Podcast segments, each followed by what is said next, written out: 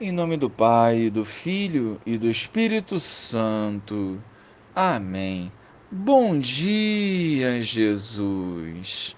Queremos acolhê-lo em nossas vidas e assumir o propósito de não mais voltarmos atrás.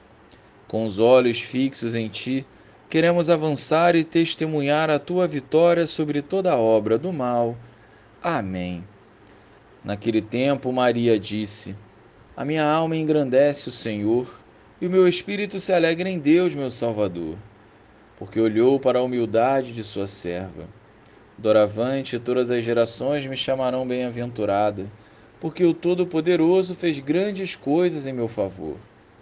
Seu nome é santo, e sua misericórdia se estende de geração em geração a todos os que o temem.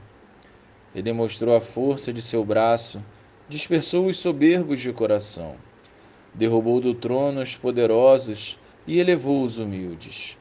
Encheu de bens os famintos e despediu os ricos de mãos vazias.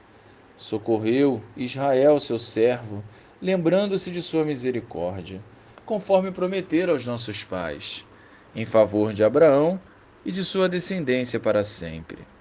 Maria ficou três meses com Isabel, depois voltou para casa. Louvado seja o nosso Senhor Jesus Cristo, para sempre seja louvado. O cântico de Maria continua a ser um instrumento de louvor de todos os discípulos e discípulas do Senhor.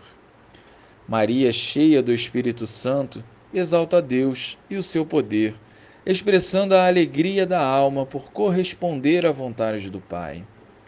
O cântico de Maria é um modelo de oração para nós e nos faz recordar que não devemos apenas suplicar a Deus por nossas necessidades, mas também agradecê-lo, louvá-lo e bendizê-lo por tudo o que ele faz por cada um de nós. A grandeza de Deus se manifesta na vida dos humildes e simples de coração que perseveram na vivência da santidade, nadando contra as correntes do mundo. Foi assim com Maria e com todos os santos. Pode ser assim conosco também caso nos empenhemos em seguir fielmente nosso Senhor Jesus Cristo. Não deixemos passar a graça que hoje vem ao nosso encontro, desperdiçando tempo com o mundo. Glória ao Pai, ao Filho e ao Espírito Santo, como era no princípio, agora e sempre. Amém.